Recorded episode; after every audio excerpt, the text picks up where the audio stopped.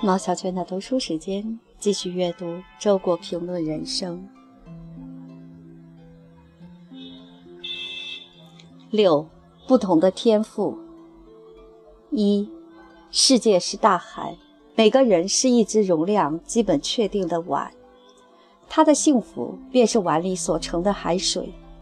我看见许多可怜的小碗在海里拼命翻腾，为的是舀到更多的水。而那为数不多的大碗则很少动作，看去几乎是静止的。二，我倾向于认为，一个人的悟性是天生的，有就是有，没有就是没有。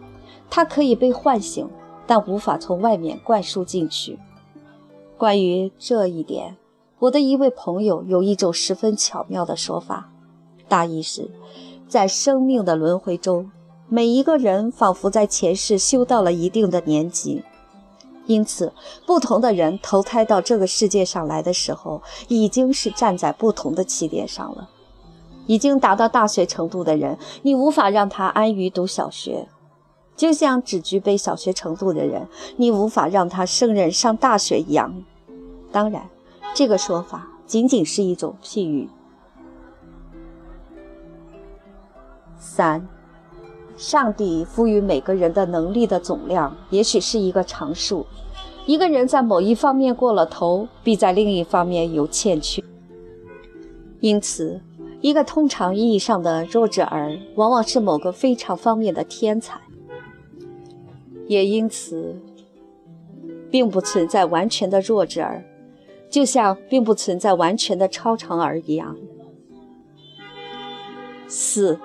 人是有种的不同的，当然种也有运气的问题，是这个种未必能够成这个才。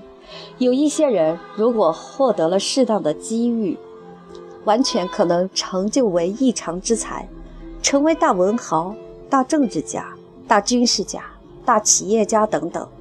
但事实上是默默无闻地度过了一生。譬如说。我们没有理由不设想，在古往今来无数没有机会受教育的人之中，会有一些极好的读书种子遭到了扼杀。